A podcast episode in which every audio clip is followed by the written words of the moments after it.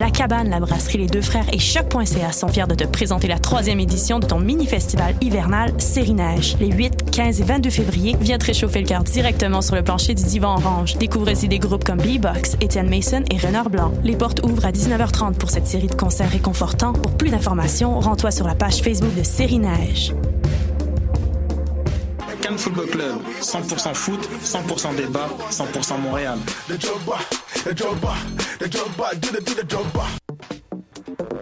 Vous en avez assez de faire des photos moches? Écoutez Objectif numérique où on vous donne des conseils, on teste des produits, on vous tient au courant des dernières nouvelles en matière de photographie et on vous suggère des sites ou des photographes à suivre. Tous les samedis, 13h. Voyage au bout de la nuit, c'est ton émission d'ambiance nocturne sur le Nightlife Underground montréalais. Découvertes musicales, chroniques culturelles et idées de sortie pour divertir tes nuits urbaines. Voyage au bout de la nuit, c'est l'émission nocturne de choc.ca. Eh, j'ai un plan pour voir et écouter des shows gratuitement toutes les semaines. Le studio, c'est le podcast live de choc.ca. Toutes les semaines, retrouvez le meilleur de l'alternative musicale québécoise pour une session live et une entrevue. Vous pourrez suivre l'émission tous les mardis à 17h30 en vidéo direct sur le Facebook de choc.ca et en audio sur le site internet de la station.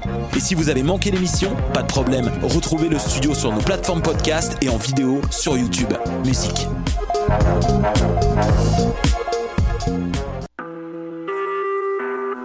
Vous écoutez Choc pour sortir des ondes.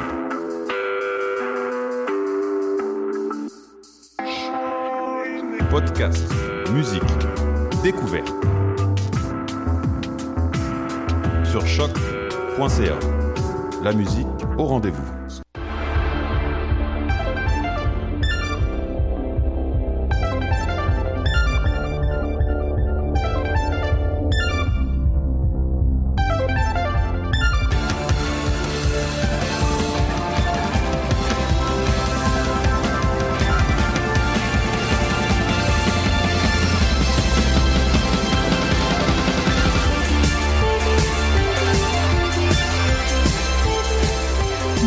Mercredi matin, vous êtes bien sûr à l'émission des Amazones, vous reconnaissez ce thème euh, et vous êtes peut-être même en train de nous downloader sur vos euh, multiples logiciels de, de downloadage de podcasts.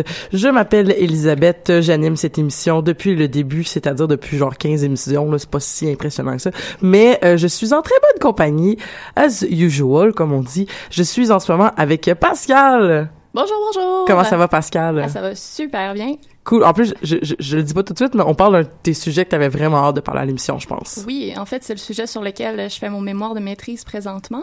Donc, je suis très heureuse. Merci. De Encore me... des maîtres. Je suis tout le temps entourée de maîtres puis de gens en littérature. C'est correct. Ça fait du bon monde. Euh, Amélie Boit Boita. Buita. Buita. Buita. Désolée. C'est pas grave. C'est mon accent français qui, Non, qui, a mais- pas, qui a pas rentré. C'est, euh, il y a toujours des gens qui ont des problèmes avec ce nom de famille. Simple à écrire, Buita. chiant à prononcer. Amélie Buita. C'est ça. Donc toi, t'es pas maître en quelque chose? Euh, non. Tu fais-tu une maîtrise en quelque chose?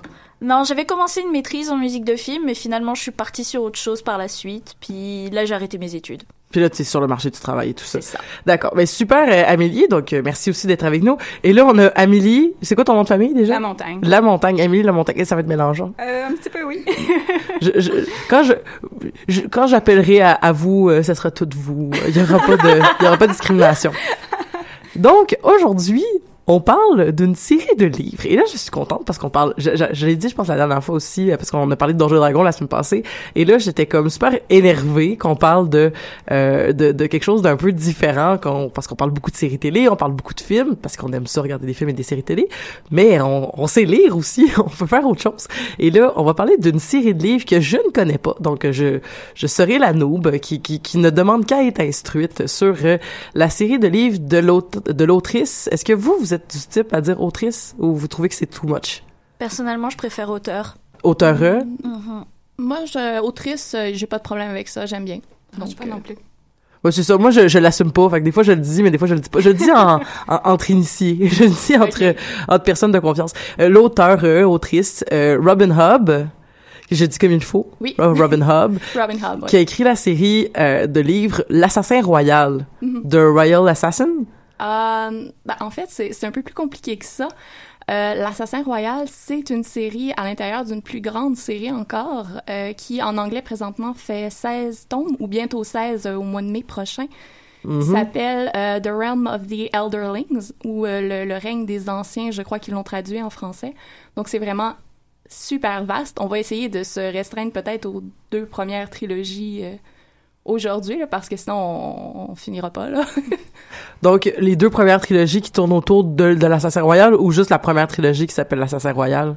Euh, la première trilogie, euh, en fait, c'est que dans, dans comment ils l'ont traduit en français, ce qu'on entend par l'assassin royal correspond à, en anglais, la première trilogie, la troisième trilogie et la cinquième trilogie. Ben, ça a tout été écrit quand même euh, chronologique, là. Il y a pas Oui. de... OK, c'est ça, c'est pas comme... euh, Excusez, je, je suis un peu enrhumé, euh, grippé, euh, comme depuis un mois et demi, dans le fond. Euh, donc, depuis... De, ce que tu dis, c'est ça, c'est qu'ils ont quand même été écrits, mais comme on a suivi l'assassin... Ben, l'assassin royal, c'est-tu un, un personnage? C'est-tu genre un poste? C'est-tu... C'est-tu comme... euh, ça change de chapeau à chaque livre? Comment ça fonctionne? Euh, ben en fait, c'est un peu des deux, c'est-à-dire que l'assassin royal à la base est un poste, c'est l'assassin de la famille royale. Euh, par contre, ça fait référence euh, au personnage principal euh, de la série, le jeu, en fait, le personnage narrateur jeu, qui s'appelle Fitz Chivalry, Fitz Chevalerie en français. qui est un bâtard et dont le rôle c'est justement de Ben, ben, c'est parce qu'il s'appelle. Fitz. Exactement, c'est ça. Comme les Snow. Oui. Ou les Bolton. Non, Oui, les Bolton, c'est le bon. C'est les Snow. C'est les. Snow parce qu'il Oui. devenait Bolton. Mm-mm. On a passé par Game of Thrones, on va revenir à Robin Hood. Oui. Il y a quand même un parallèle à établir là, dans. euh, Ah oui, lequel? Oh mon dieu. Euh, en fait, les deux séries, les premiers tomes euh, de, de Farseer, qui est vraiment euh, la première trilogie et qui en français correspond des tomes euh, 1 à 6. Donc, c'est appelé L'Assassin Royal Première Époque. Aussi, euh, dans, dans la republication dernièrement. Là, on va se promener beaucoup entre le français et l'anglais, j'ai l'impression. là. Euh, mais euh, donc, euh, il y a le, le, le jeune Fitz, et je pense que le premier tome est sorti en 95-96, dans ces eaux-là, à peu près au même moment où le premier tome de euh, ben, A Song of Ice and Fire est sorti. Et les, en fait, il y a vraiment l'histoire d'un jeune homme qui se lie avec un loup et qui rentre dans la tête d'un loup. Donc, on peut vraiment établir un parallèle avec Jon Snow ici, euh, assez intéressant. Dans, dans l'Assassin Royal, ça. Oui, le personnage principal. Un, un ami loup. Oui. Puis est-ce que George R. Martin puis Robin Hobb, c'était des, des, des copains de collège qui se sont racontés leurs histoires ou... euh, J'en ai pas la moindre idée, honnêtement. Mais euh, j'irai fouiller, je te reviendrai là-dessus. Robin Hobb, c'est c'est une c'est une euh, une auteure autrice euh, américaine, ang- oui américaine. Oui. Est-ce que euh, là, je, je, je- je dois avouer, moi je connais pas ça, mais je crois que c'était j'avais une cousine qui lisait ça quand on était adolescente, jeune adolescente. Parce qu'on était bien, mais tu sais, je dis, je dis pas ça de façon péjorative parce que c'était, je, je sais pas si c'est de la littérature jeunesse en fait, parce que euh, j'avais, euh, mais c'est une époque aussi on a lu toutes ces affaires-là, tu sais, on a lu La Croisée des mondes qui étaient clairement pas des livres pour lire à 9 ans là, tu sais comme on, j'ai tout perdu en fait ce que j'aurais pu trouver dans ces livres-là. J'ai lu Dune à 10 ans aussi, ça a comme pas rapport. là. Mais euh, est-ce que est-ce que tu considères que l'Assassin Royal, c'est euh, c'est des romans jeunesse, des romans adolescents pour toute la famille, euh, super gore, genre non, laissez ça pour les adultes? Euh, oui et non. C'est-à-dire peut-être, euh, en fait, c'est que moi personnellement, je le considère pas jeunesse. Euh, Robin Hood non plus. Mais elle dit, elle a dit dans une entrevue en fait qu'il y a beaucoup de euh, jeunes lecteurs, lectrices qui communiquent avec elle pour lui dire combien en fait ça les a touchés cette série-là. Donc, euh, ben en fait, comme tu viens de le mentionner, je pense que les lectrices lecteurs vont pas nécessairement se cantonner à ce qui est dit jeunesse ou dit adulte. Ils vont vraiment se promener. Et euh, oui, quand même, il y, a- quand même des thématiques euh, et, et certaines critiques euh, qui peuvent être assez dures par moment. là. si je pense, euh, on va en parler tantôt, mais à la, la, la deuxième trilogie euh, de Live Ship Traders, qui, Mhm. ou euh, Les Aventuriers de la mer euh, en français, qui euh, parle beaucoup de contrôle du corps, de viol, de, de, de domination, euh, de, de rapports hiérarchiques, de croisement des structures de domination aussi. Et euh, mais ça, ça peut justement être intéressant justement pour mettre les gens en contact avec ces réalités-là aussi. Puis bon, il n'y a pas que ça aussi. Je pense aussi que l'une des choses qui fait que ça peut être attrayant pour des adolescents ou autres, c'est que le personnage de Fitz Chevalerie, tu le découvres quand il est enfant, puis tu vis avec lui jusqu'à son âge adulte. et il y a toute son initiation de ce que c'est de devenir adulte et autres. Et je pense que par rapport à la souffrance que lui vit, il y a un peu aussi une souffrance adolescente par moment, par la même occasion. Et je pense que c'est aussi l'une des raisons qui fait qu'il y a sans doute des jeunes personnes qui s'y retrouvent dans ce livre. C'est sûr que quand ta crise d'adolescente, quand ta job c'est de tuer du monde, euh, le cocktail il est assez explosif.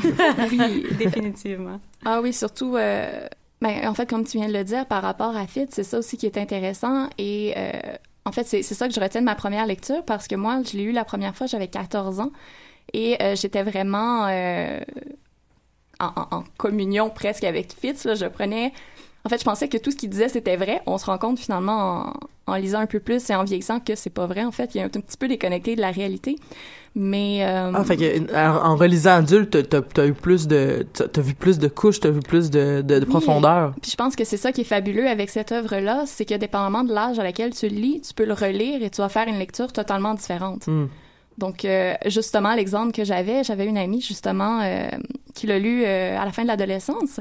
Et là, elle est en train de lire les, derniers tomes qui sont sortis. Elle me dit, mais les personnages adolescents m'énervent dans cette série-là. Ils sont tout le temps, je sais pas, ils sont dans leur petite bulle adolescente et ils sont, sont, sont débiles, voilà. Elle dit, il me semble que c'était pas ça dans, dans les premiers tomes. Et j'ai dit, ben, tu sais, pour l'avoir relu, en fait, c'est juste que c'était fit, l'adolescent débile à l'époque. Donc, euh, ouais.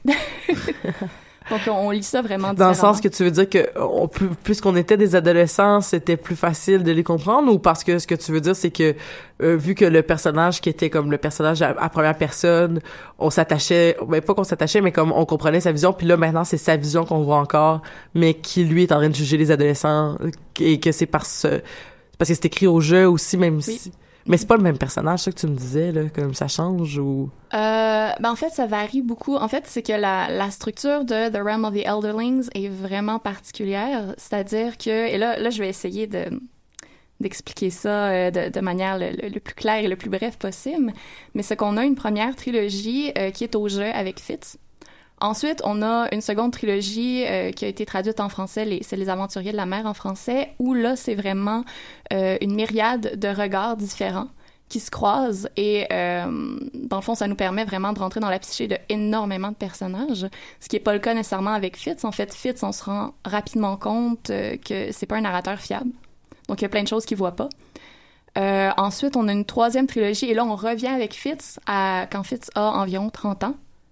Donc, c'est de, de, 30 à 35 euh, chez Fitz. Ensuite, on a quatre livres. Euh, The Rain White Chronicles, euh, les chroniques du désert des pluies, il me semble, en français, où là, on retombe encore dans la myriade de regards, une autre fois. Et là, après ça, présentement, on a une troisième trilogie, dont le dernier tome en anglais va sortir en mai prochain, si je me trompe pas, où on revient encore avec Fitz. Donc, il y a vraiment une alternance comme ça, mais en fait, toutes les, toutes les histoires se font vraiment écho entre elles, les personnages se croisent. Donc, évidemment, si euh, on les a pas tous lus, on manque des bouts. Oh, donc, il faut toutes les lire. Ouais. Faut, faut, c'est comme rentrer dans une série télé où il y a neuf saisons, là. Faut que tu, si tu mm. veux commencer, tu commences du début, puis euh, là, il faut falloir que tu commences au tome 1, puis c'est des, c'est des grosses briques ou c'est... Quand même, euh, oui, pour donner un exemple, quand j'ai vu que dans mon corpus, le tome 1 faisait 500 pages, j'étais contente. Donc, en général, c'est vraiment entre 600 et 800 pages. Mais je pense pas que c'est pas possible de lire de manière indépendante certaines des séries parce que, par exemple, moi, je suis en train de lire la, la, trilogie, euh, euh, la deuxième trilogie, mm-hmm. chronologiquement. Puis, je pense que ça se lirait bien tout seul. Euh, comme n'importe quel livre qui est dans un univers plus grand, il y a des, des éléments que, qui passerait, qu'on passerait à côté en le mm-hmm. lisant sans avoir lu le reste, mais je pense que ça se tient bien oui, ça, ça c'est vrai, oui. Moi, personnellement, j'ai lu que les parties L'Assassin Royal. J'ai pas lu le, Les Aventuriers de la Mer, ni l'autre, mais j'ai lu toutes les parties avec Fitz Chevalerie. Et même si, oui, il y a des choses qu'on comprend pas trop sur la transformation de certains personnages ou autres, au final, comme le livre est axé sur Fitz Chevalerie, sur sa vie et autres, j'ai jamais vraiment eu de problème à rater des éléments mm. ou à comprendre des choses. Oui, ça. Euh, fait que, excuse-moi, Amélie, Amélie t'as lu, t'as lu comme la première trilogie, la troisième trilogie. Ouais, j'ai fait toutes les trilogies en paire. Puis, puis celle qui est en train de sortir en ce moment. Euh, celle qui est en train de sortir en ce moment, non, je l'ai pas encore lue. Mais ça serait tardé. Ok, mais parce que ça t'intéressait moins parce que c'était pas le personnage principal ou parce que Euh, non, c'est parce que en fait à l'époque j'habitais en France et la manière dont ils ont fait le marketing, on n'était absolument pas au courant que les aventuriers de la mer faisaient écho à l'histoire de Fitz Chevalerie. Mhm. C'est quand j'ai commencé à lire la, la, la deuxième trilogie avec Fitz Chevalerie où je me suis rendu compte que euh, là, dans le résumé derrière le livre, il était noté la suite des aventuriers de la mer et j'étais comme ah bon? Donc j'ai raté une partie, mais puis après par la suite j'ai eu tellement d'autres choses à faire, lire, etc., etc., que je suis pas revenue en arrière. Hmm. Mais un de ces quatre, je le ferai, je le sais. Mais ce qui s'est passé aussi par rapport à ça au niveau de la publication, euh, c'est que à la base, ils ont traduit euh, la première trilogie euh, avec Fitz, et là, ils ont vu que ça avait tellement bien pogné, en fait, qu'ils ont sauté directement à la troisième. Et donc, ils n'ont pas traduit la deuxième. Donc, moi, quand je l'ai lu, j'ai lu la première, j'ai lu la troisième. Et là, après ça, quand je suis arrivée à la fin de l'adolescence, oups, ils sont en train de sortir Les Aventuriers de la mer. Oh, oh, c'est intéressant, ça aussi. Là, on comprenait beaucoup plus, euh, disons, certains éléments, ça, ça prenait un éclairage nouveau, disons. Hmm. C'est- drôle ça parce que quand on parle d'édition, quand on parle justement de traduction, euh, moi j'avais commencé à essayer de lire euh, Game of Thrones. Euh, finalement, je me suis dit que ça me coûterait beaucoup trop cher à l'époque. que J'avais pas beaucoup de moyens pour m'acheter des livres, fait que je me suis dit ça va me coûter trop cher si je veux les lire. Fait que je les avais piratés puis je les lisais sur ma sur ma tablette. Mais là, euh, pirater voulait dire venir avec euh, beaucoup de fautes d'orthographe dans la traduction. Fait que c'était comme ben tannant. Euh, mais tout ça pour dire que euh, tu sais, si parce que ce que je, ce qui m'écœure, c'est quand tu commences à acheter une série de livres, puis il y en a beaucoup, beaucoup, beaucoup. Et là, j'ai- j'ai- j'aime pas ça quand c'est pas la même édition, j'aime pas ça quand c'est pas la même. C'est vraiment un toc là, ça a comme pas rapport là, parce que dans le fond on s'en fout là, Mais, mais. moi, c'est pareil, je supporte pas d'avoir des livres d'éditions différentes et qui font partie de la même série. Mais je me suis habituée parce que, tu sais, un moment donné, j'achetais mes livres en, en usagé, genre au Colisée du livre, feu, feu, Colisée du livre.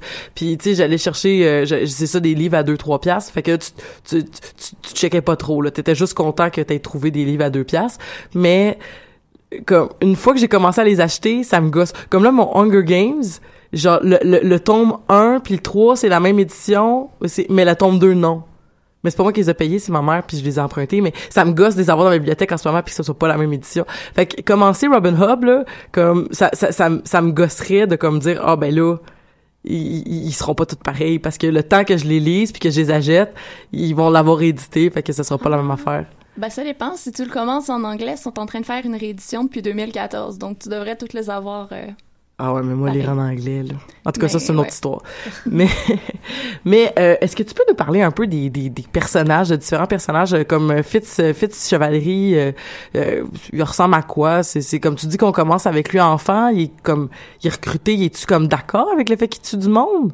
Il y a beaucoup de questions dans ce que je viens de dire, mais c'est parce que c'est, la notion d'assassin. Je suis comme, est-ce qu'il se rebelle contre son statut d'assassin ou c'est bien chill pis c'est bien honorable? Mais c'est ça qui fait que je pense que beaucoup d'adolescents se sont vus en lui, c'est que il a pas le choix et il fait les choses parce qu'on lui dit de faire les choses et parce qu'il est né dans une famille qui fait que il peut pas échapper à qui il est et à son statut. Puis pour moi, c'est une des raisons pour lesquelles j'aimais lire ça aussi. Parce qu'il y avait, il y avait ce- ce- cette notion un peu de fatalité. Parce que grosso modo, ce qui se passe, c'est que Fitz Chevalerie, il est le fils de euh, Chevalerie, qui est le prince héritier en fait. Et sa mère l'abandonne euh, euh, au palais royal, et son père est destitué de son trône. Et Fitz Chevalerie est recueilli par l'écuyer du palais pour travailler dans les écuries. Et comme c'est un bâtard royal, euh, l'assassin du roi le, le, le recrute un peu de force pour devenir l'assassin euh, Qui, officiel qui va la le cour. remplacer. Qui va le remplacer plus tard. Fait qu'il il, il, il, il fait ça comme par dépit. Il fait ça par dépit parce que j'ai comme l'impression qu'il se rend pas compte que sa vie pourrait être autre chose. Il est juste là depuis l'enfance et depuis l'enfance on l'entraîne à, à, à tuer des gens, à être un, un majordome, à, à vivre dans une hiérarchie qu'il n'a pas vraiment choisie et, euh, et à faire honneur au nom de son père qui est une figure complètement absente de sa vie. Qui est juste une idée quelque part. Non, il a jamais rencontré son père, je pense, dans la. Non, son père meurt en fait, mais ce qu'on apprend euh, un peu plus tard, c'est que c'est pas exactement ça. Là, Amélie vient me faire des yeux, mais elle n'est pas encore rendue là. Mais en gros, c'est que son père portait quand même un petit peu attention à où il était, mais de manière indirecte, parce que autrement il l'aurait mis en danger. Ah. Donc, euh, Mhm. Le père absent, mais dans le fond, qui était Ouais. là, puis... C'est ça. Puis pour revenir sur la question euh, de, du travail d'assassin en tant que tel, non, c'est pas quelque chose qui est glorieux ou qui est bien vu dans cet univers-là. Puis pour Fitz, c'est un, c'est, ce n'est pas un beau travail ou un travail honorable que de faire ça. Donc il vit vraiment des conflits internes par rapport à ce qu'il fait. Parce que dans le fond, un assassin royal, c'est pas comme euh, c'est pas un Dexter, là, ça tue pas parce que c'est il y a un code moral, ça tue parce que c'est- tu es envoyé tuer des, pour peut-être des innocents parce que Il tue parce que son roi lui dit de tuer, essentiellement. mhm. Mais façon, même son mentor a beaucoup de.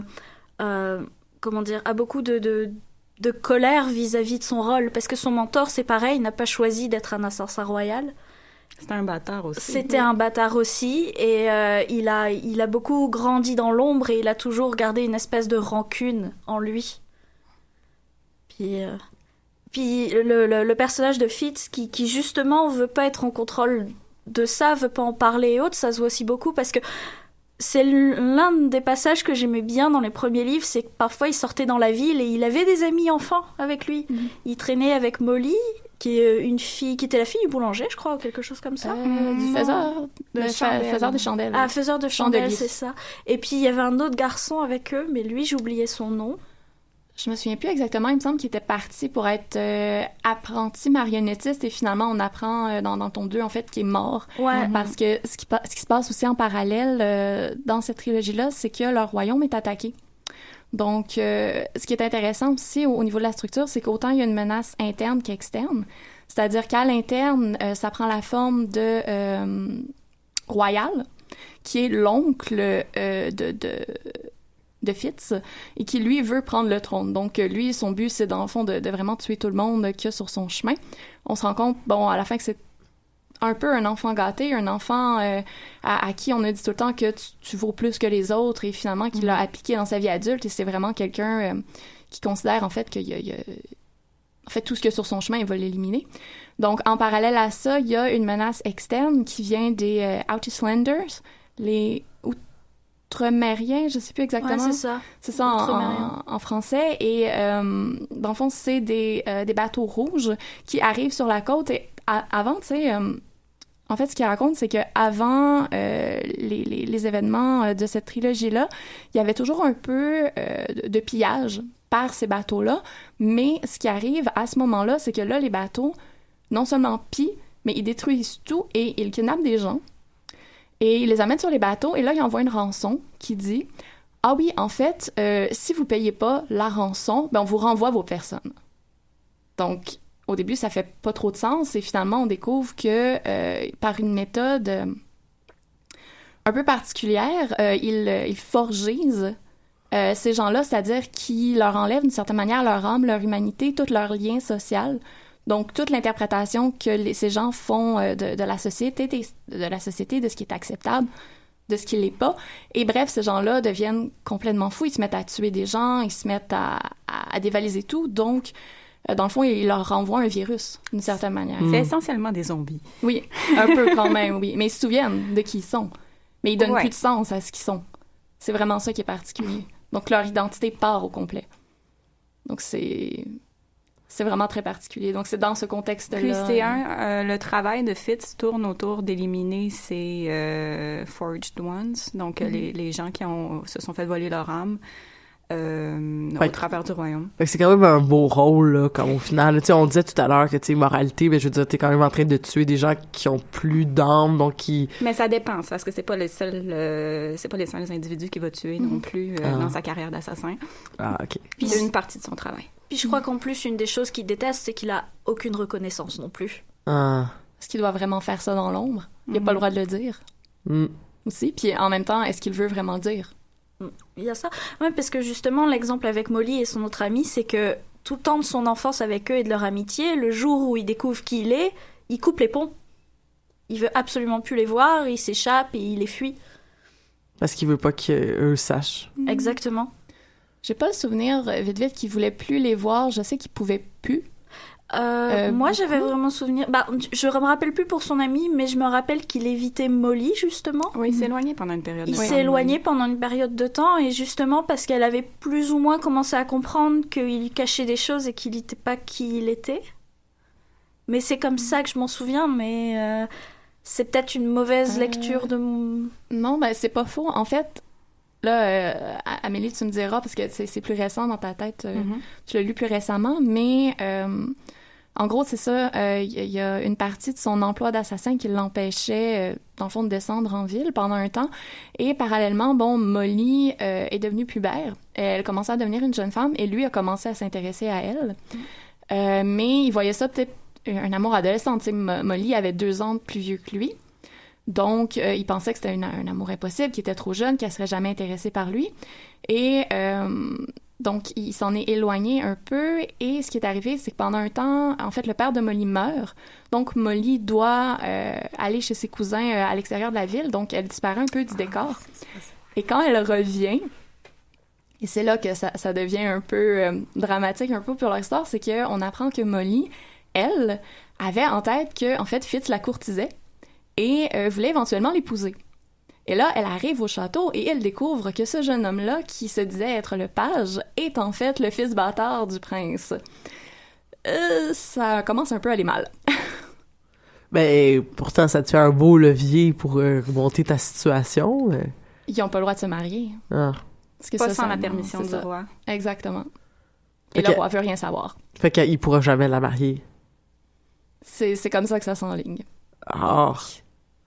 Ben là, j'imagine que, ben là, dis-moi pas toutes les punches, là, mais tu sais, j'imagine que, euh, je veux dire, à l'âge de 30-35 ans, probablement que Fitz, doit être rendu ailleurs, il a dû même avoir deux, trois conquêtes, puis euh, on est comme, on est rendu, à moins que ça soit un personnage euh, noble et que la sexualité soit sortie de ses romans comme, comme le, f- on l'a vu dans Harry Potter, où la sexualité n'existait pas, puis... euh, Noble, je sais pas. Torturé, ça c'est sûr. Oui, mais il y a de la sexualité, mais je dirais que c'est ça qui est intéressant par rapport à Fitz, et on le voit dans sa relation avec Starling aussi. Starling, qui est une ménestrelle, est très libertine. C'est ça, libertine d'une certaine manière, et, et ça la dérange pas, elle, c'est dans son mode de vie, et Fitz a vraiment du mal avec ça. Donc... Il est plus romantique, il est Ben, plus il- traditionnel. Il vient définitivement d'une société, du moins dans, dans euh, le, le, palais- la- le palais royal, euh, où il y a des standards par, par rapport à la sexualité. Euh, deux jeunes gens doivent se courtiser. Euh, je pense que la sexualité n'est pas vraiment acceptée à l'extérieur du mariage. Mhm. Euh, donc, pendant que Fitz courtise Molly, en fait, euh, il doit tout faire en secret. Il n'a pas le droit techniquement de faire ça. Si Molly, si on apprend que Molly est en, a, des, a des relations avec un, un homme, puis qu'elle n'est pas mariée avec cette personne-là, ça va ruiner sa réputation. Euh, ça va être considéré comme euh, la, la, la pute finalement euh, de service.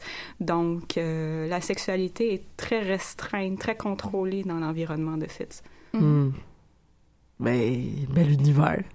C'est merveilleux. Ben, je comprends aussi que c'est c'est un peu de c'est- c'est- mais mais mais par exemple, tu me disais mal- malgré tout ça, je pense que la série revendique des choses quand même. La, la série a quand même des messages je sais pas, je, je, je, je relis mes notes, là, mais tu sais, des, un certain message, euh, peut-être même féministe, ou je sais pas, ou je sais, ou je veux pas trop m'avancer parce que je, je c'est pas moi qui les a lus, là, mais tu sais, la- la- malgré toute cette espèce de, de, de, de côté-là de la sexualité qui, qui est restreinte, mais qui est peut-être juste une excuse pour parler de, de, de, de justement de passage de la société traditionnelle à la société moderne ou je ne sais quoi. mais, Tu est-ce que, est-ce que, c'est, ça serait quoi d'après vous les, les, les messages que la série envoie ou les, ou les, les chevals de bataille de l'auteur, euh, Euh, en fait, c'est dur de les, dire... che- les chevaux de bataille.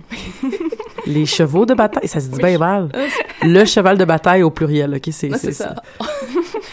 en fait, c'est dur de dire euh, que c'est féministe parce que, à ce que je sache, l'auteur n'a pas nécessairement pris position là-dessus. Par contre, euh, l'auteur, a- ben, en fait, Robin Hobb, a fait énormément euh, d'écrits par rapport, euh, qui, qui aborde toutes sortes de, questions. Et donc, définitivement, on pourrait en faire une lecture féministe. C'est-à-dire, euh, ah, peut-être un peu moins dans The Force Year, mais quand même. C'est-à-dire que ce qui arrive avec Fitz, notamment, c'est comme c'est pas un narrateur fiable. euh, il y a beaucoup de choses qu'il voit pas et tout ce qui relève de l'expérience féminine, ça lui passe à peu près six pieds au-dessus de la tête. Il interprète ça de manière complètement Complètement euh, erronée. c'est ça, comme exemple par exemple, euh, quand Molly lui dit indirectement, mais nous, en tant que lectrices euh, qui, qui ont une expérience féminine, on peut comprendre qu'elle est enceinte. Lui, il comprend pas ça. Il, il pense qu'elle le laisse pour un autre. Molly est enceinte? Oui, Mhm. Ben voyons. drama, drama. Avec des jeunes, relations pas protégées. Ouais. puis- Au ça. Moyen Âge en plus là. Ouais. Ah, il y a pas de stérilet. Mhm, oui. C'est pas étonnant. Par contre, avec The Live Ship Traders, là, on rentre vraiment dans des thématiques qui pourraient être beaucoup plus féministes. Là, on rentre vraiment dans le contrôle du corps, euh, le, le- le croisement des structures d'oppression. euh, Mhm. euh, donc, euh, je pense qu'en fait, je vais laisser la, la, la parole à notre criminologue. Je te lance la balle. Mais oui, dans The Live Ship Trader, euh, il y a des stru- comme euh, comme Pascal disait, les structures de pouvoir euh, sont très explorées. Non seulement au niveau euh, des, euh, des relations de pouvoir entre les hommes puis les femmes, mais euh, les relations de pouvoir entre les différents niveaux hiérarchiques de la société. L'esclavage, par exemple, est un des thèmes très importants de la série à plusieurs, sous plusieurs angles. Dans cette série-là, il y a des, par exemple, il y a des, des bateaux euh, qui font, ça, en fait, c'est assez central euh, dans les livres, qui sont techniquement vivants, Mhm. puis euh, qui n'ont pas de choix sur leur comportement, puis qui sont assujettis à des, à des familles marchandes.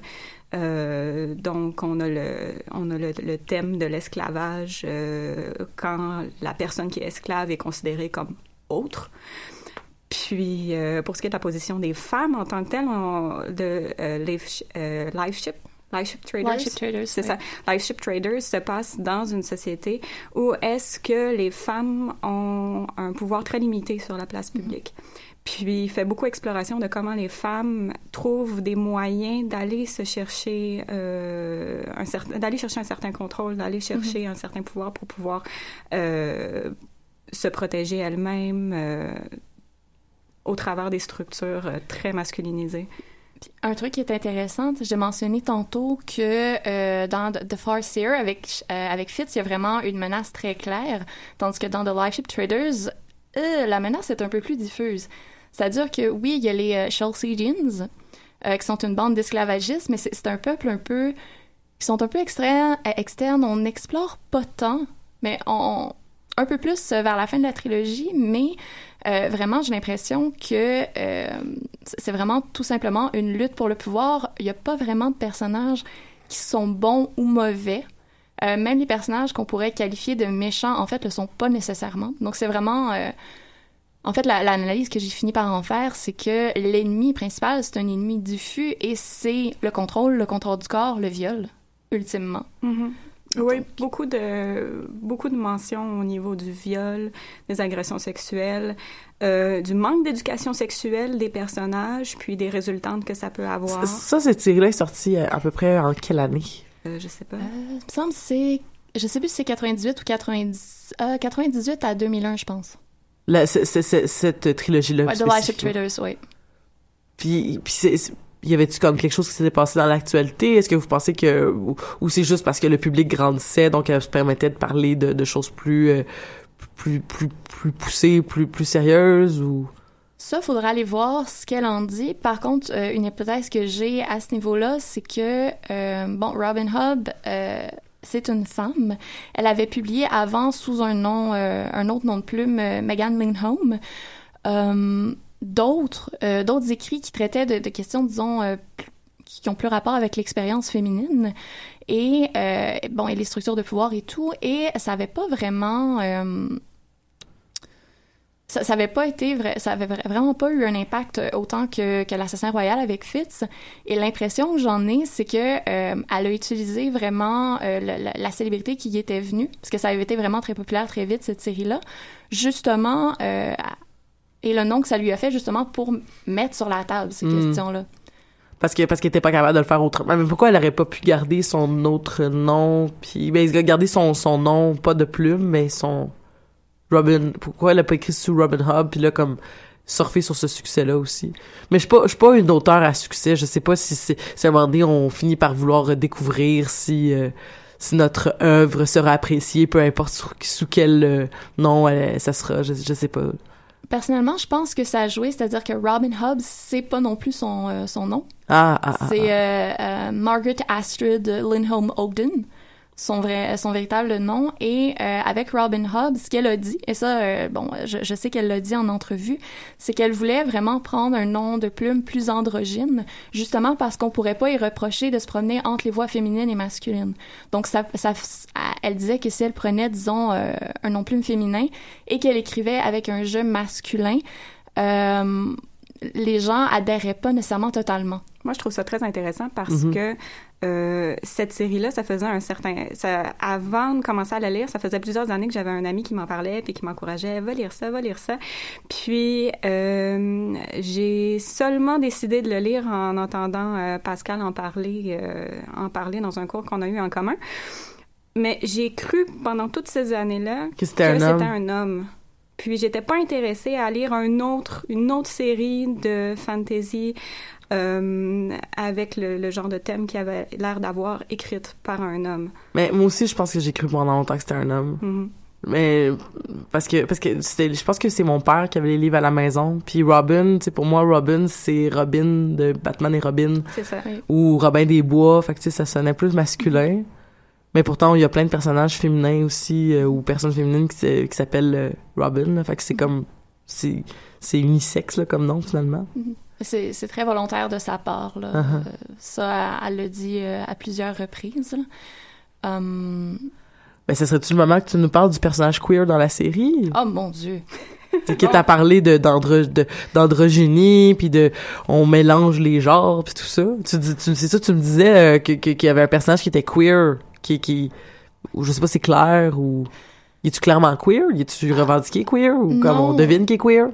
En fait, c'est très particulier avec ce personnage-là. C'est euh, The Fool, le fou.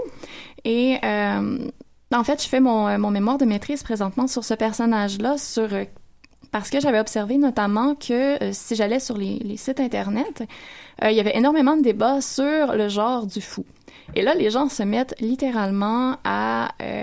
en général, ils sont quand même très polis, mais il y en a vraiment qui vont s'obstiner assez solide. Et... Bon, je j'ai j'ai pas apporté ça, mais si tu veux, euh, je, je t'enverrai les informations, puis on publiera ça euh, sur, sur la page euh, des Amazones. Là. Oui, bien sûr. Mais il y, a- il y a vraiment des commentaires où les gens, euh, eux, ce qu'ils vont dire, c'est que, bon, il y a des gens qui sont persuadés que c'est une femme. D'autres sont persuadés que c'est un homme.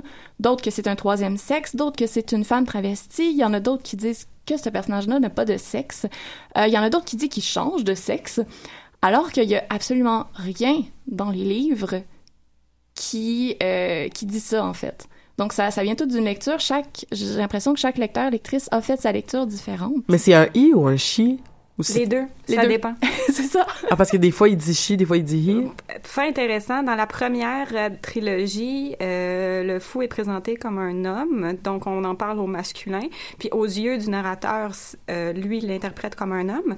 Mais dans la seconde trilogie, Où il y a Euh, où il y a beaucoup de points de vue. où il y a beaucoup de points de vue, euh, le fou se présente sous- en fait avec un autre nom, Amber, puis euh, en tant que femme.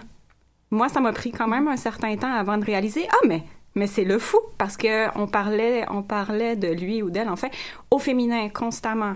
Puis euh, elle se présente comme une femme dans cette Ça, et euh, personne ne doute que ce soit une femme. Je Ah dirais non. À, à certains moments, il y a peut-être certains personnages qui vont trouver qu'elle est un petit peu masculine ou elle est pas. Tu sais, elle, a pas beaucoup de forme ou tu sais, mais elle, elle en a quand même. Donc, il y a vraiment. euh, mais personne ne doute que ce Mhm. soit une femme. Et pareil pour le fou, quoique. Il y a un personnage. Ah, ça, c'était fabuleux. C'était fabuleux. C'est que à la fin euh, de, de Farseer, en fait, il y a Stalling, la, la ménestrelle, euh, qui s'en va voir euh, Fitz et elle lui dit, en fait, euh, le fou est une femme et elle est amoureuse de toi. Et là, Fitz, ça marche pas dans sa tête. Il y a des fils qui se touchent. Parce qu'il fait comme ben non c'est un homme. C'est ça. Oui, et euh, en fait, ça cache énormément une, une peur énorme de l'homosexualité. En fait, ça va prendre des années à Fitz avant d'arrêter d'avoir peur de l'homosexualité. Donc, il y a vraiment tout le parcours du personnage à travers ça. Et euh, Donc lui, en fait, ne le prend pas, va confronter son ami, elle lui dit euh, Non, mais écoute, faut que tu dises à, à Starling que t'es un homme et que t'es pas amoureux de moi parce que ça a pas de bon sens. Et The Fool, en fait, refuse de répondre à cette question-là. Et euh, en fait, il lui dit mais non, mais non, je t'aime, je t'aime. Là, il lui bat des cils euh, de, manière très euh, exagérée, très euh, très parodique, disons. Mais en fait, le, The Fool est vraiment amoureux de Fitz. Et euh, amoureux amoureuse, en fait, on le sait pas. Je dirais moi, c'est les les deux en même temps. Et les deux en alternance et superposés. Et bon, c'est une fluidité identitaire assez, assez manifeste, du moins pour moi. Vu les commentaires sur Internet, ce l'est pas nécessairement pour tout le monde. Mais. euh, et bon, bref. Et, là, Fitz vraiment insiste et lui dit Mais dis-lui que t'es un homme. Dis-lui que t'es un homme. Et euh, il veut vraiment qu'il administre une preuve. Et euh, The Fool, au lieu d'administrer une preuve physique, en fait, se met à chanter vraiment une chanson que je vais... Je la connais par cœur parce que je l'ai je l'ai appris pour une communication dans un colloque. Mais euh, je vais essayer de vous la traduire. C'est... Dites-moi... Pray, pray tell... En fait, mais quel est... Voyons... euh, quel est le, sexe du fou si on descendait euh, ses pantalons euh, Est-ce que est-ce que ça ferait une faussette ou est-ce que ça pendrait? Et il se met vraiment à chanter vraiment très fort devant tout le monde cette chanson-là. Et le est, il est tétanisé, il veut juste mourir sur place. Et donc c'est c'est vraiment très drôle, mais évidemment plus ça plus ça évolue et plus Fitz se met parce que quand en fait Fitz finit par réaliser éventuellement que Amber the Fool c'est la même personne. Ah, parce que là, il savait, il l'a pas reconnu. Ah, ça, c'est plus loin. Ouais, hein. ça, c'est c'est un petit peu plus loin. euh, mais il va être confronté à ça euh, parce qu'il y a des gens, justement, qui connaissent Amber et qui vont euh, venir en, ben, en fait, lire et interpréter de, de Fool, qui, à ce moment-là, a une autre identité encore. Euh, comme, euh, qui, est- qui est masculine à ce moment-là. Mais euh, comme Amber, et là, Fitz est totalement... il- il- il- il- est furieux parce que euh, il est persuadé en fait que le fou euh, est allé raconter euh, des mensonges et qui a dit ben t'es allé raconter que t'étais une femme puis qu'en plus t'es allé raconter que t'étais amoureux de moi ça fonctionne pas et là ça devient un petit peu moins drôle ça devient un petit peu il y, a- vraiment une confrontation on peut plus être dans l'humour à ce moment-là là. ça ça devient en fait leur amitié passe à deux doigts de se briser à cause de ça Mais continue quand même. Oui, éventuellement, parce que ben Fitz va réaliser que c'est son meilleur ami, sa meilleure amie, il l'aime comme ça, puis dans le fond, il va finir par accepter, mais il y a vraiment tout un, un, un processus d'acceptation de la différence, des différences, euh, du- d'une non-binarité, en fait. Donc, euh, c'est assez, c'est très intéressant. Mhm. C'est, c'est, c'est vraiment fascinant. Je pense que juste ça, ça te donne envie de le lire, en fait. Moi, c'est ça qui m'a donné envie de Oui. le lire, en tout cas. bon, ben, en sortant d'ici, je vais aller m'acheter le premier tome. euh, Mais ça paraît pas tout de suite? ça, ça, ça paraît pas tout de suite, mais Non. ouais, je crois que c'est correct, là. De toute façon, on a tous besoin d'une lecture, euh, d'une lecture de chevet. Euh, est-ce que, euh, tu- tu- tu- tu- tu- je, je relis mes notes parce que on a pas mal fait le tour, je pense, de ce que tu nous voulais nous dire à propos de violences sexuelles, euh, le, le, le, le queerisme, peu importe. Euh, Amélie, on, ça fait un bout qu'on qu'on t'a pas entendu. Est-ce qu'il y avait des choses aussi que tu l'as nommé de la série? Euh, on n'arrête pas de dire que c'est... On n'a pas dit si on aimait ça ou si on n'aimait pas ça, mais toi, j'imagine que t'aimes ça, Pascal. Oui. Toi, Amélie, euh, Amélie L, c'est- tu, tu, euh, tu, tu, tu, tu- t'es rendu à la deux, au deuxième, euh, à la deuxième trilogie, donc t'as quand même embarqué assez rapidement. Ouais, je pense que j'aurais arrêté rendu là si j'avais pas aimé ça. Effectivement. Mais je trouve ça, je trouve ça absolument fascinant. Je trouve que les thèmes qui sont abordés, euh, comme justement les questions de les questions de genre puis de relations de pouvoir, le sont vraiment très bien. C'est vraiment très bien fait. Puis euh, ça fait longtemps que j'ai pas lu un livre. En fait, je sais pas si j'ai jamais lu un livre qui passait de perspective féminine euh, comme ça le fait dans la deuxième trilogie. Donc, euh, on a une multiplicité de personnages, euh, de personnages féminins avec des personnalités très différentes les unes des autres. Puis, on voit un peu leur euh, leur, leur cognition. On rentre vraiment dans leur euh, euh, dans leur pensée à elles. Puis, c'est- fascinant d'avoir euh, cette, cette panoplie de personnages à place d'en avoir seulement un ou deux, comme habituellement euh, Uh-huh. dans, dans des livres ou dans des séries ou dans des, des films. J'ai j'ai pas lu beaucoup Game of Thrones finalement. J'ai comme lu juste presque le- même pas le premier tome là. mais je pense que dans le- dans- il y a beaucoup de personnages féminins quand même là, comme quand qu'on qu'on passe au jeu où où il y en a pas beaucoup. Ah, Il y a Arya, je pense qu'on voit son, son son point de vue. Oui, ben en fait, si on compare avec Game of Thrones, je dirais oui, il y en a, mais il y en- je pense qu'il y en a pas autant que dans The Life Ship Traders. Ok, là il y en a vraiment. euh, Ah, il y en a beaucoup. Le, le trois quarts, je dirais, et Ah, même ah, quand euh, même. les, les- les points de vue masculins, c'est pas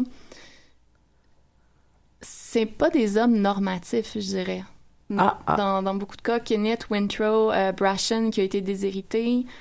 Euh, je, je dirais qu'il y a peut-être Kyle à un moment, mais on, on, est- on est vraiment dans sa tête, genre, je pense, l'espace d'un extrait, là, vraiment, là, vraiment très rapide. Mais principalement, c'est des voix féminines qui s'expriment. Mhm. J'ai j'ai toujours eu l'impression que les hommes étaient peut-être un peu plus accessoires Oui. dans cette série-là, mais oui. Et pourtant le personnage principal et iconique est un homme, Oui, exactement. mais les, les- mais qui est entouré de femmes. Donc on n'est pas dans le dans le Smurfette Principle euh, pantoute pantoute là. Ben, en fait, c'est que dans The Life Ship Traders, Fitz n'est pas là. Ah, Il est On pas le là voit du pas, tout. non. Donc, euh, ça aurait été intéressant peut-être d'avoir une euh, de justement avoir des gens qui le voient de l'extérieur puis qui commandent sur comment est-ce qu'ils le perçoivent vu qu'on vu qu'on nous on le suit, je sais pas. il l'a un peu indirectement. Je m'avancerai pas plus là-dessus. Je vous laisse Oh! découvrir la chose. OK. Ah, c'est c'est c'est c'est mystérieux. Toi, Amélie, euh, t'as connu ça comment? Euh, t'as- T'as-tu t'as-tu aimé ça tout de suite? Là, t'as t'as pas continué? C'est-tu par manque de Euh, temps? C'est... C'est plus par manque de temps. Parce qu'en fait, euh, je me rappelle qu'on était dans une librairie avec ma mère, puis ma mère nous a toujours refusé des achats stupides à condition et impulsifs, sauf s'il s'agissait de romans. Ah! C'est Et- c'est tellement la même chose chez moi. Mm. Ah oui. Et du coup, en fait, il y avait la couverture avec le personnage. Je sais plus exactement ce que représentait la couverture. Je me rappelle qu'elle était bleue, qu'il y avait le héros dessus. Et euh, je... l'image m'avait attirée, alors je l'avais achetée par curiosité. Puis j'ai tout de suite été accrochée par l'univers, principalement à cause de la magie dans l'univers.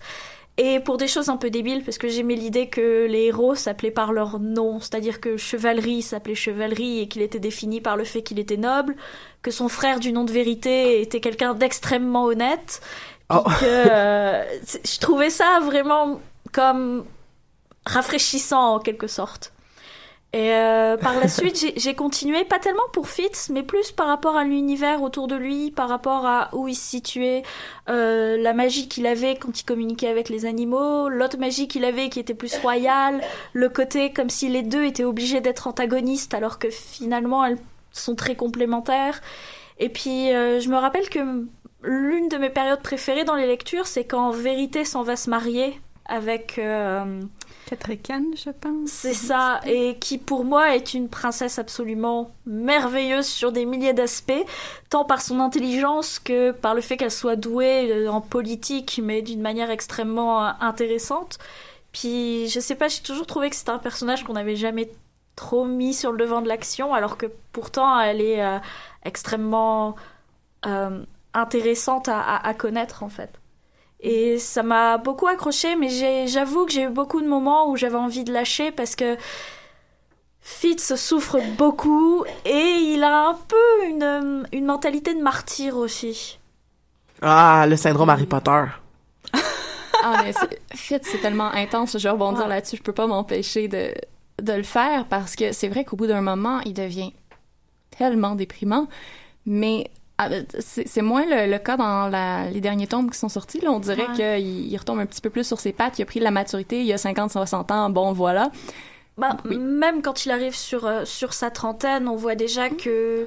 Bah, il est toujours déprimé, mais tu vois que c'est là où c'est son initiation sur les choses de... Mais peut-être que si ta vie avait été éduquée autrement, t'aurais pas eu à souffrir inutilement sur plein de choses. Je, euh, je sais pas si t'es arrivé jusque-là, donc Non. je devrais peut-être me taire alors. c'est c'est parce qu'il y a un passage dans le livre qui m'a fait beaucoup pleurer, et c'est un moment où, où Fitz est comme physiquement très très mal. Oui, oui. Et tout le monde se met ensemble pour le soigner et se rendre compte de toutes les choses qu'il a vécues dans son enfance et notamment que un de ses professeurs le battait parce qu'il aimait pas, qu'il y a eu de la violence qu'il a subie qui aurait jamais dû avoir lieu dans sa vie, qu'il a été torturé par des gens juste parce que c'était le bâtard royal et puis qu'il faisait peur à certaines personnes. Et on se pose même la question de comment il a réussi à survivre. Et les personnages se sentent coupables de ne pas avoir vu qu'il avait Mhm. besoin d'aide. Oui, parce que Fitz est déprimé, mais il y a des raisons Des pour raisons être d'être déprimé. Et je pense que c'est à partir de là où le, le, le switch se fait et où on se dit que, ben oui, mais Fitz, c'est une victime aussi d'un système qui l'a complètement broyé. Et c'est quand même rare pour beau. un héros. Oui. C'est- C'est c'est vrai que c'est rare dans une série, et c'est peut-être le côté justement qui, si c'est une série qui s'adresse à un public adolescent et à un public adulte, ça devient quand même aussi. euh, moi, je suis bien obsédée là, comme vous allez peut-être l'entendre au cours des podcasts, là, mais je suis excessivement obsédée par l'image que une fiction lance à une population adolescente là. C'est comme ça ça ça ça ça, m'obsède vraiment beaucoup. Comme euh, on va parler de Riverdale peut-être bientôt à l'émission puis Riverdale c'est ça. Moi je suis comme c'est une image que je crois que les adolescents ont besoin de voir et donc je l'approuve. Mais je, je suis même plus en train de dire si c'est bon ou pas bon euh, au niveau euh, talent d'écriture. Fait que, tu sais, Robin Hobb, je sais pas si c'est bon au niveau du... Je l'ai pas encore lu, puis j'imagine que ça doit pas être si pire si quelqu'un qui fait sa maîtrise... euh, Toi, c'est en littérature ou en études féministes que tu le fais? Les deux. Ah, ben... eh ben... Je fais un beau mix. Mais c'est ça. Donc, tu sais, quelqu'un qui fait une, une chronique, en- une, une maîtrise en littérature sur un sujet doit quand même pas avoir pris un auteur qui, qui, qui sait pas écrire. Mais juste si, justement, on est en train d'av- d'avoir une œuvre qui partage des valeurs ou qui partage, justement, des, des, des, des, des, des, des, des, des- visions non manichéennes, puis qui, je, je pense que ça le, ça le sent bon. Ça le, ça a sa place. Non seulement ça a sa place, mais en plus, c'est, ça doit être, ça doit être célébré. C'est ça qu'on fait aujourd'hui. Mais ce que j'aime aussi dans l'histoire, c'est qu'il y a des choses qu'il a appris et il y a des gens qui lui apprenaient, euh, genre par exemple la maîtrise de sa magie, du contrôle des animaux.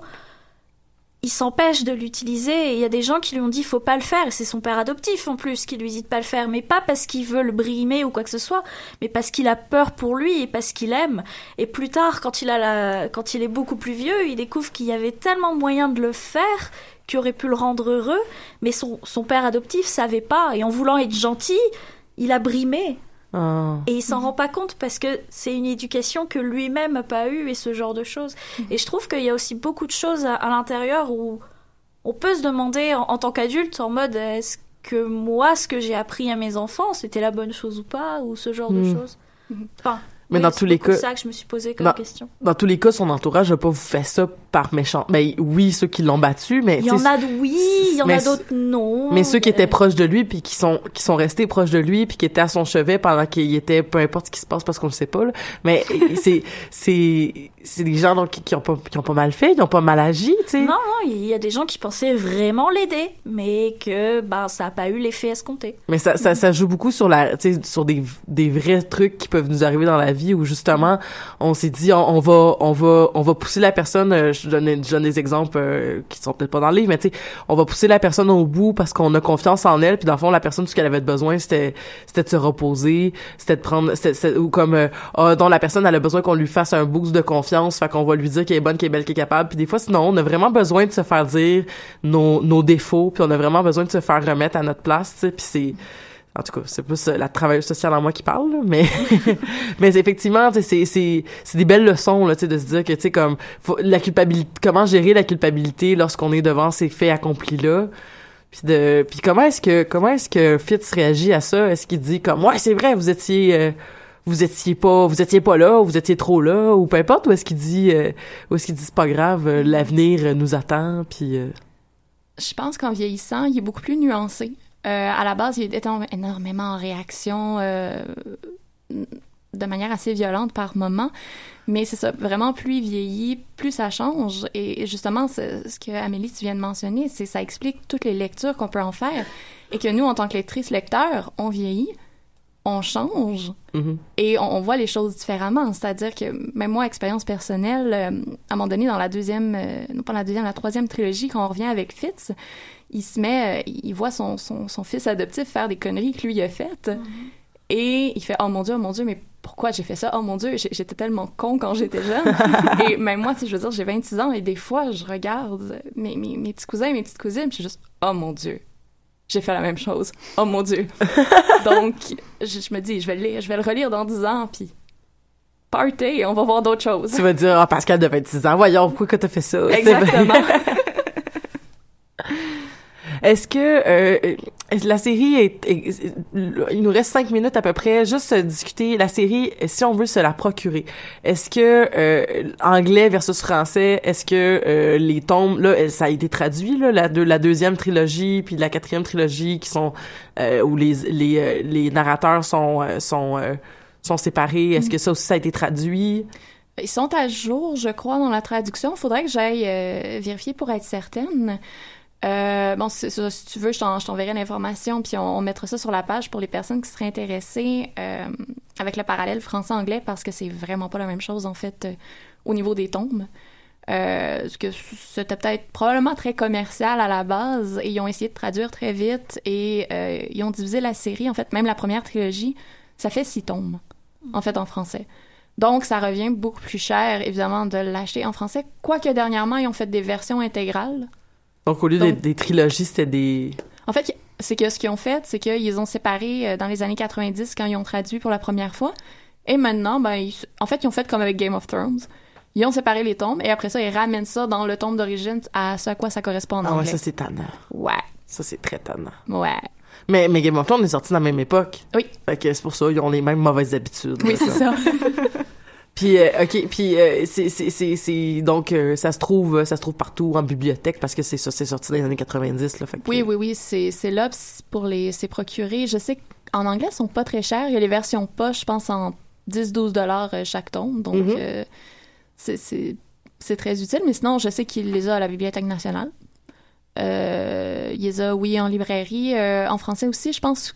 Dernièrement, la dernière fois, je suis allée à l'échange sur Mont-Royal et il y avait quand même une bonne partie des tomes en français. Donc, ça peut être aussi intéressant comme c'est une série que ça fait un peu plus longtemps qu'elle est sortie. On peut retrouver les tomes euh, d'occasion. Mm. Donc, euh, Mais là, les éditions, ils seront pas toutes pareilles. Puis là, ça va, ça va nous taper ses nerfs. Mais c'est une autre sera pas contente. Mais Ben- si on sacrifie la beauté des éditions toutes pareilles pour le coup, euh, Ouais, moi aussi, ai déjà croisées en, en, en, voyons. En usagé. C'est ça, voilà. En occasion. Mhm. Et euh, est-ce que, euh, comme Game of Thrones, on- il y a comme une pression qu'il faut que les tomes commencent à sortir, euh, ou Wheel of Time, ou est-ce que là, comme l'auteur est mort avant le dernier puis là, ça a été écrit par quelqu'un d'autre parce qu'il fallait clore la boucle, puis tout ça. Est-ce que Robin Hood a comme une pression de santé qui, qui fait qu'il faut qu'elle termine euh, rapidement la série, ou est-ce qu'elle pourrait partir encore pour 14 livres? là? Euh, je dirais que les premiers tomes, en fait, ça lui a permis de, de vivre de son écriture, en fait. Donc, euh, ça lui permettait vraiment de travailler beaucoup, beaucoup, à, à travailler beaucoup là-dessus. Et quand, dans le fond, quand les sort, c'est vraiment trois ans de suite. Ah. Donc, un tome par année, euh, parce qu'ils sont en général déjà écrits. Par contre, ce que j'ai remarqué dans les dernières années, bon, l'auteur vieillit euh, dans la cinquantaine maintenant. Ah ben, encore, encore, est encore jeune. Oui, oui. mais le dernier tome, par contre, ça fait quand même deux ans qu'on l'attend. C'est pas autant qu'avec Game of Thrones, mais d'une auteur qui en sortait un à chaque année. Mais pas à chaque année, mais quand sort une trilogie, c'est vraiment de fil. Mhm. Il y a quand même eu une. euh, Dans, dans, dans, entre les dernières séries qui sont sorties, il y a quand même eu un, Un ralentissement. un ralentissement, un laps de temps quand même. Mais. euh, non, c'est ça. Moi, j'ai- j'ai- le dernier tome est repoussé, repoussé, repoussé, je pleure. Donc, je veux savoir la Mais fin. mais c'est la fin de la trilogie, pas la fin de l'histoire. Je pense que ça va être la fin de l'histoire. Oh. Ouais. Fait qu'on va te revoir dans, dans un an ou deux pour que tu me dises, genre, comment ça finit. Puis si t'es contente ou si t'es pas contente. Que je ça. pleure et que je dise des gros mots. Ben, c'est déjà la fin de l'émission, donc euh, je vais commencer, euh, comme à mon habitude, euh, en remerciant euh, des gens qui nous ont écoutés, mais merci aussi aux gens qui étaient en studio. Donc, merci Pascal. On te souhaite bonne chance pour l'attente de ce tome-là, pour ta maîtrise, puis pour l'univers en entier. Euh, euh, merci à Amélie L, nouvellement Amazon. Merci de d'être venue ici. J'espère que tu as apprécié l'expérience radiophonique podcast de choc.ca, puis que puis que tu reviendras aussi parler de d'autres choses. Euh, merci Amélie B. si, tu, si le surnom euh, te convient. Ça me va très bien. Merci d'être revenu. Donc, t'es venu quand même une couple de fois. Donc, on est toujours content de te revoir. Puis, on espère que Toujours tu... contente d'être là. Super. Puis, on se revoit pour d'autres sujets euh, super passionnants. Euh, je redis mon nom. Je m'appelle Elisabeth. Et j'étais très contente de vous voir en ce mercredi matin. Et euh, on se revoit la semaine prochaine pour un nouvel épisode des Amazones.